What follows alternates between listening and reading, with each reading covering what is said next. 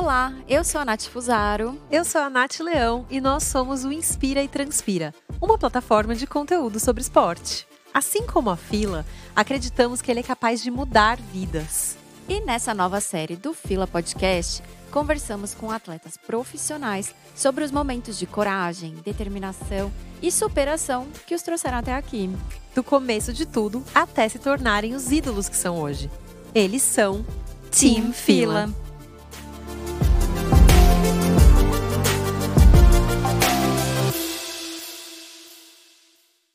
Hoje a gente vai conversar com um tenista profissional apoiado pela fila, que já viu o céu e o inferno trabalhando com o esporte, como todas as áreas, né? Ele teve que lidar com várias lesões, uma depressão, dar a volta por cima para chegar ao topo da sua carreira hoje. O mais legal, pelo menos para a fila e para a gente, é que isso mostra o lado humano dos nossos ídolos, o que os torna ainda mais incríveis. Seja bem-vindo, João Menezes. Obrigada por essa conversa. Olá, muito obrigado. Prazer é todo meu. João, vamos passar pelos momentos mais marcantes da sua vida nesse episódio da série Team Fila. Como se fosse uma partida de tênis, imagina isso. A ideia é que você nos conte como cada um deles foi essencial na sua história para chegar até aqui. Então, bom, você começou a jogar tênis por influência da família, ainda pequeno, certo? Mas como indivíduo, quando foi que você percebeu que tinha talento e gostava de verdade desse esporte? É, então, tem até uma história engraçada, né? Porque eu fui incentivado a jogar tênis pela minha família, né? Meu avô jogava tênis e meu pai jogava tênis também, então já viu, né? Final de semana aí o pai e o avô, que na verdade era pai da minha mãe, então e as duas famílias para o clube, não tinha como não levar o filho pequeno, né? E e aí o pai e o avô jogando e o filho do lado arrastando a raquetinha, querendo brincar, não sei o que e tal. E eu fui fazendo aula tal, e daí no, na, na, minha primeira competição brasileira, que foi em Brasília, é, minha família foi me assistir, tanto meu avô, quanto meu pai, quanto minha mãe. E eu joguei, perdi um jogo na primeira competição, e eu saí da quadra e, e falei assim, mãe, você vai precisar me colocar na aula de inglês. Ela falou, mas por que inglês, meu filho? Eu falei, sim, porque eu vou ser tenista profissional. Aí eu fiquei com aquilo na cabeça, fiquei com aquilo na cabeça, ela me colocou na aula de inglês e deu no que deu. Aí com 16 anos saí para com 15 anos na verdade saí para morar fora e desde então tô nessa nessa caminhada do tênis aí que representa grande parte da minha vida.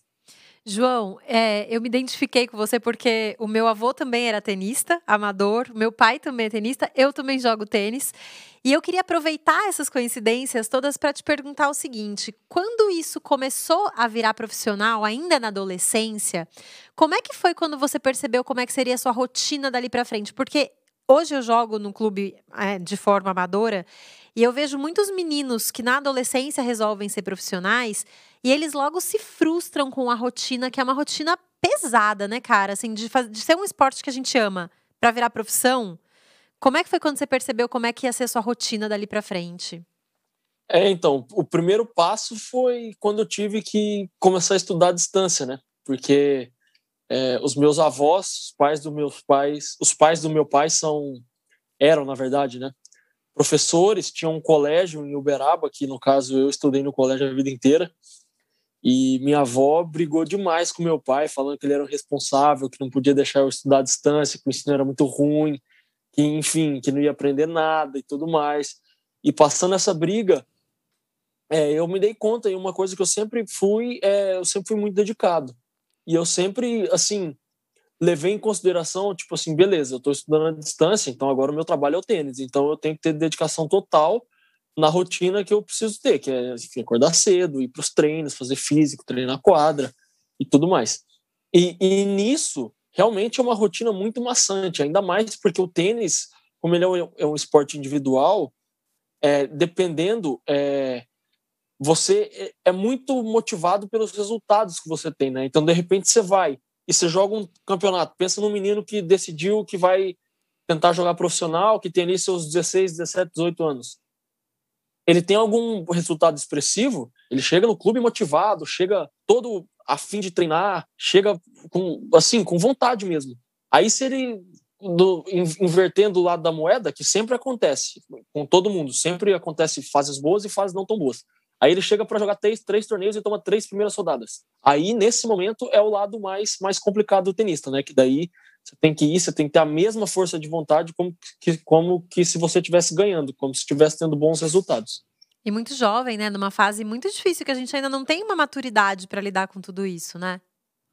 Exatamente. Então, por isso, é, eu acredito, isso é crença pessoal, tá? Que é, o seu profissionalismo, de repente, ele tem que ser na, na evolução constante, né? Na, na assim, não interessa muito se você está ganhando ou se você está perdendo, porque um jogo pode acontecer mil coisas dentro do jogo. Você pode jogar bem, seu adversário pode jogar muito melhor, você pode jogar mal e ganhar o jogo, enfim. Mas o, o importante é estar tá sempre trabalhando dia a dia para estar tá melhorando aquelas coisas que você precisa melhorar. Assim, no longo prazo, você vai conseguir subir. E já que a gente está falando sobre ser atleta profissional e quanta dedicação isso demanda, conta pra gente um pouco como é a sua rotina de treino, seu dia a dia, é, tanto de dedicação e mesmo os sacrifícios que você precisa fazer. É, então, é, o, o, dia a dia do, do, do tenista ele é muito puxado, né? Primeiro, porque as viagens para competições, né, elas são bastantes, né? E ainda mais agora nesse momento de pandemia, que o, que o Brasil está com restrições sanitárias para a maioria dos países. Então, quando a gente sai para jogar alguns torneios, normalmente a gente volta, tipo, joga, sei lá, três, quatro torneios volta para casa. Agora, se a gente voltar para casa, a gente não sai de novo. Então, a gente está tendo que ficar numa, numa, vamos dizer assim, uma vida de nômade, né? Que cada, cada semana está num lugar e, enfim, e tem que ir se adaptando às restrições e tudo mais. Tem uma logística Mas, assim, a mais dia agora, né? É, então, porque tem esse, essa questão de voltar para casa que está complicado. Mas no dia a dia normal, é, eu encaro a minha rotina como se fosse um, um trabalhador, uma, um profissional qualquer. Vou te dar um exemplo: um, um, funcionário de um banco, ele trabalha seis horas corridas ou oito horas no, no, no dia cheio dele ali. Um, sei lá, um funcionário sei lá, um médico, um enfermeiro, alguma pessoa assim, ele tem lá o turno do hospital dele de, sei lá, oito horas, eu que sei. Então, no, no, no, tênis não muda muito disso, né?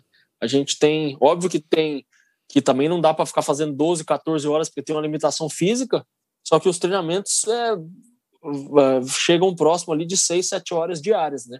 Então, tem, tem a parte de quadra, a parte de preparação física, a parte de prevenção de lesão, a gente tem, por exemplo, algumas rotinas que, que nos fazem sentir, sentir bem, por exemplo, alguma coisa como yoga, como meditação, que, que assim nos faz deixar mais tranquilos, mais calmos, mais relaxados para poder jogar.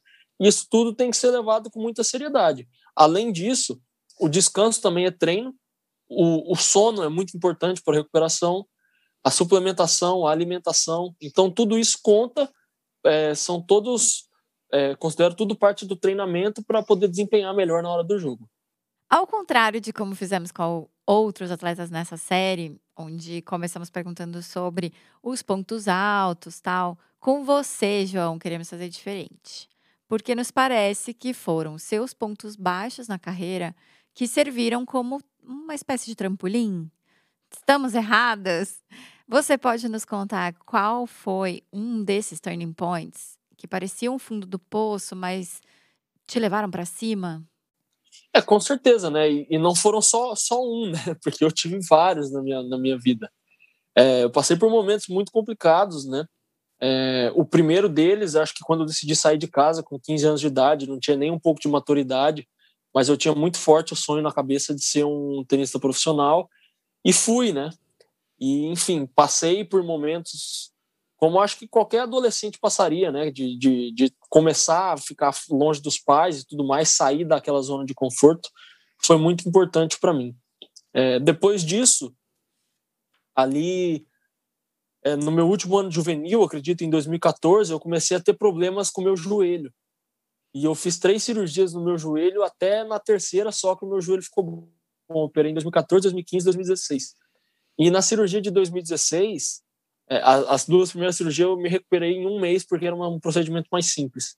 E na terceira, é, eu tive que operar do ligamento também. Então eu fiquei seis meses afastado da quadra. Nossa. E ali foi um momento muito, assim, foi crucial, porque é, muita gente me falando que, putz, é, deveria estudar para não perder esse tempo, deveria fazer outra coisa, que o tênis ia ser complicado.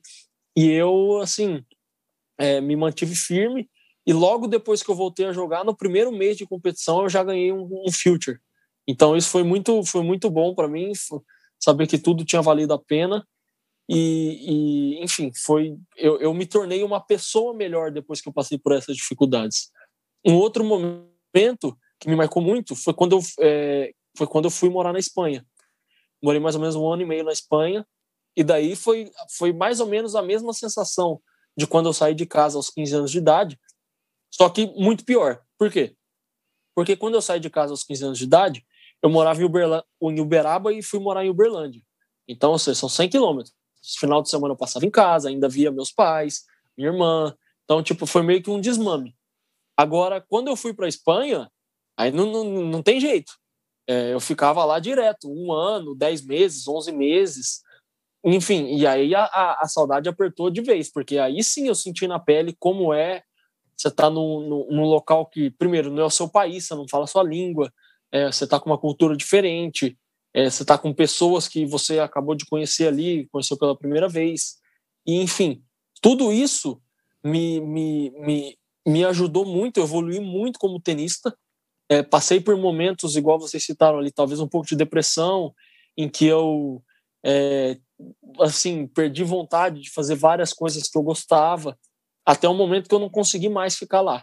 Daí eu retornei ao Brasil, tomei um tempo para mim mesmo e e depois desse tempo foi foi a, a temporada que eu tive o melhor resultado, né? Porque enfim eu tinha é, tinha uma base boa de treino que eu, que eu fui fazendo lá, voltei para um lugar que eu gostava, com pessoas que eu gostava, e, e isso foi muito benéfico para mim, sabe? Que eu consegui incorporar todo o trabalho e tá tranquilo. Então foi, foi bem bom. Acho muito legal a gente trazer esse tipo de história, porque a gente tem mania de olhar para o atleta, para o resultado, para a vitória, e esquecer que é humano, né, cara? A gente sofre, vocês sofrem, vocês sentem saudade, vocês se frustram com uma lesão, e a gente. É, a gente cobra tanto dos, dos atletas, né, que às vezes acaba esquecendo disso. E aí, João, por outro lado, qual que é aquele momento da sua carreira até agora que você sorri sozinho quando se lembra? Sabe aquela coisa que passa pela nossa cabeça e olha, você tá sorrindo sozinho? Claro. Não, não, não tenha dúvida que foi a medalha de ouro, né? No, no, nos Jogos Pan-Americanos.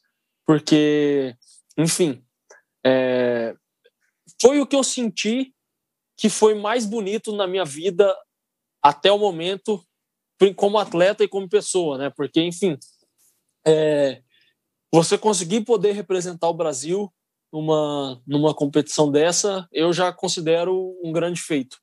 Agora, você sair dali com medalha, de ouro, é, querendo ou não, o seu nome vai estar tá lá para sempre. E, tipo, a sensação de jogar, e, tipo, principalmente na final, que muitas vezes o jogo estava quase perdido, e tinha torcida, e tinha, por exemplo, eu estava lá com meu pai, com, com tios, com primos. Teve gente que, quando eu ganhei a semifinal, pegou, pegou o carro, foi até São Paulo e pegou um voo para Lima para poder assistir um jogo só e voltar. Então, que tipo, máximo. foi uma sensação, foi uma sensação incrível. Eu tava com a minha família, foi foi foi demais.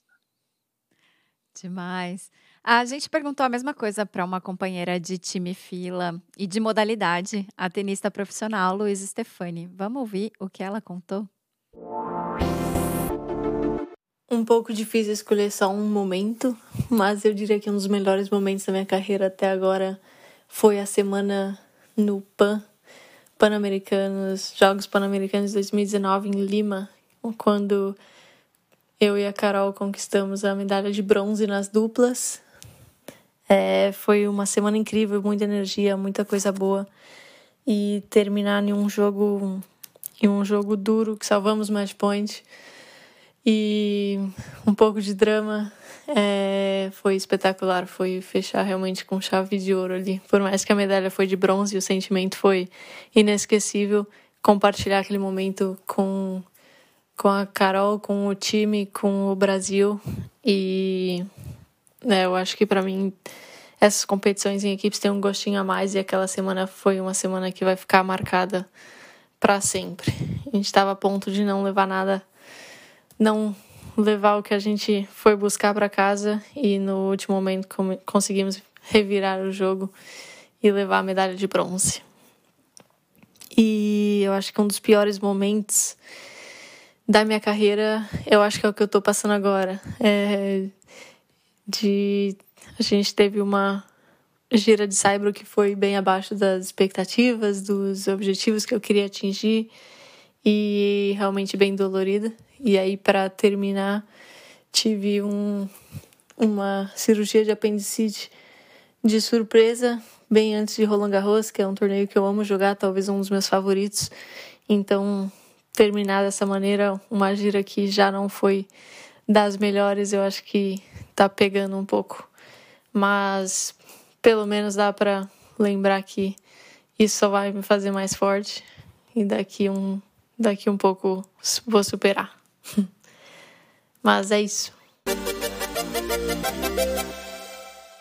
Lembrando para quem está ouvindo a gente que na série Mulheres que Mudam o Jogo, também do Fila Podcast, tem todo um episódio em que conversamos com a Luísa e tá muito bacana, vale muito ouvir, né, Nath? Vale, vale o play. Agora, voltando para o nosso papo aqui com o João. João, e eu vou trazer mais uma vez um pouquinho da minha experiência pessoal como tenista amadora, bem amadora, é, para te fazer essa pergunta, que é o seguinte: é, quem já entrou em quadra alguma vez ou quem gosta de acompanhar o tênis, sabe que a capacidade de se reinventar a coragem para tentar mudar um jogo que parece perdido, sabe? A determinação, isso tudo define os melhores atletas em quadra. É, e essas palavras estão no, no core, estão no coração desse esporte, que é o tênis, né? E ele é muito mental. É, esse também é, esses também são alguns dos valores da fila. E aí eu queria saber como é que você construiu essa força mental ao longo da sua carreira para hoje performar de forma tão constante, assim, num esporte que, como você mesmo falou, cara, às vezes você tá num game que tá quase todo perdido e ou você bota a cabeça no lugar e volta pro jogo, ou o jogo tá todo perdido, né? É, com certeza, né? O tênis, ele é um talvez um dos esportes que mais exige o atleta mentalmente, né? Porque, enfim, é, primeiro que não tem tempo de jogo, né? O jogo pode ir e voltar várias vezes. E, enfim, na minha opinião, o que, o que importa é você tá, tá focado no ponto, né? Focado no ponto que, que querendo ou não, o, o jogo é construído através de pontos. Então, mesmo se de repente você tem uma vantagem ou você tem uma tá atrás no placar e se você ganhar uma sequência de pontos, você pode ou chegar mais perto ou melhorar a tua vantagem, né? Então, é, com certeza, é, é, esse mix aí de, de garra, de emoção, de se reinventar, de pensar no que vai fazer, ele é muito bonito. Talvez esse seja o grande glamour do tênis, né? Em, em, em jogar esse xadrez de falar assim, com, com o que eu tenho, o que eu posso fazer para ganhar daquele cara. Então, tênis é sensacional por causa disso. Além, além do lado mesmo, né? De, de, de, de ter muito a ver com o lado da luta mesmo, né? De uma luta, por exemplo, de boxe, de MMA é, você tem, cara, você não pode é, baixar a guarda em nenhum momento para o seu oponente, você tem que tentar descobrir a fraqueza dele e, e tentar bater por ali onde é a fraqueza, até que, que, que, que de repente o componente físico venha a, a aparecer no jogo também, que o jogo se torne longo e tudo mais. Então, é por isso que esse esporte é tão fascinante. É porque eu acho que diferente de outras modalidades onde você, por exemplo, num jogo de futebol, se tá 7 a 1 meu, acabou o jogo. Assim, não acabou, mas as chances de você uhum, virar são muito pequenas. No tênis, não, né? Eu tenho a impressão que enquanto você tá ali mentalmente, é, dá para mudar, né? Uhum. Não, eu já, eu já virei muitos jogos. É, no, no próprio Pan-Americano, eu virei jogos. A, a final tava bem feio para mim, tanto no primeiro set quanto no terceiro. Eu virei os dois. Já virei jogo perdendo de 5 a 2, 40 a 0, saque do adversário numa quadra rápida. Então, tipo assim, é, é, é justamente isso. No, no, no, no, tênis tem aquela famosa frase que é muito verdadeira, né? Só acaba depois do aperto de mão. Enquanto não teve o aperto de mão, tem jogo rolando e tudo é possível. E como é que você é, volta para o eixo? Assim, como é que você constrói essa força mental para estar tá ali tão resistente resiliente no game? É, eu, eu tento fazer o meu melhor em cada ponto, né? É, tentar esquecer o que passou no ponto anterior, mesmo se eu ganhei ou se eu perdi, e tentar prestar atenção no que eu preciso fazer agora nesse ponto, nesse ponto em específico. E essa eu acho que é o grande desafio, né, de, de, de todo mundo e, e quem se sobressai, é, com certeza tem uma, uma, uma grande habilidade de, não, não digo esquecer o que passou, mas prestar atenção somente agora, no, no agora, né, que é o que interessa. É, eu acho que isso conecta muito com a minha próxima pergunta, que vai finalizar o episódio, que é sobre a pandemia. Como humanidade, estamos vivendo algo inédito, né? É, afetou todo uhum. mundo e temos que superar várias adversidades para continuar no game.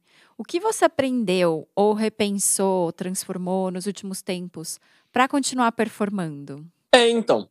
É, a, a pandemia com certeza foi um momento muito inesperado, né? Tanto pela por tudo que está acontecendo no mundo, né? Tantas vidas sendo perdidas, é, é, economia mundial teve um, um, uma grande queda e agora restrições sanitárias, é, enfim, lockdown. Com certeza, se alguém falasse que isso iria acontecer dois meses antes da pandemia, ninguém ninguém iria acreditar, né? E, e essa capacidade aí de, de, de, se reinventar, ela, ela tem que ser presente na vida, acho que de todos, né? Mas do tenista também. Mas é, hoje, assim, olhando para o que passou, a gente vê, né, que, por exemplo, a, a gente é, é, é, muito afortunado, né, de ter, tipo, porque, putz, de repente a gente fala, ah, beleza, fiquei alguns dias sem treinar, alguns meses que eu não pude jogar, que estava tudo fechado, tudo bem, mas Pô, teve gente que perdeu vida, né? Que perdeu emprego, que não estava conseguindo trabalhar. Então, isso eu agradeço a Deus todos os dias, né? Agora, voltando à pergunta, essa capacidade de se reinventar, é, o tenista teve que ter, e, e, e de um modo geral, é, durante ali o período que estava tudo fechado, treinar em casa, tinha que se manter ativo de, é, da maneira que dava, teve que, enfim, a gente teve que consegui alguns amigos que moravam em condomínio fechado, que tinham quadra, para poder emprestar para a gente para bater uma bola, porque ah, os clubes fechados, as academias fechadas. Né? Então a gente teve que dar um jeito de se reinventar e, e, e, e depois disso até, enfim, se reinventar e até que as competições agora, no final do ano, começaram a voltar ao normal. Bom, gente, eu acho que o melhor dessas conversas do Fila Podcast é a gente entender junto com atletas que performam tão incrivelmente, é, atletas profissionais, como o esporte ensina para a vida, né? Como todo mundo, em um momento ou em outro, tem que passar por esse, esses períodos de se reinventar, de ter força, de ter garra. E eu acho que o esporte é capaz de ensinar isso dentro e fora das quadras. Obrigada, João, pela conversa. Espero que todo mundo tenha gostado como a gente adorou. Muito obrigada, isso, João. Eu que agradeço. E para quem está nos ouvindo agora, vale dar o play nos outros episódios da série Team Fila. Obrigada. Beijo.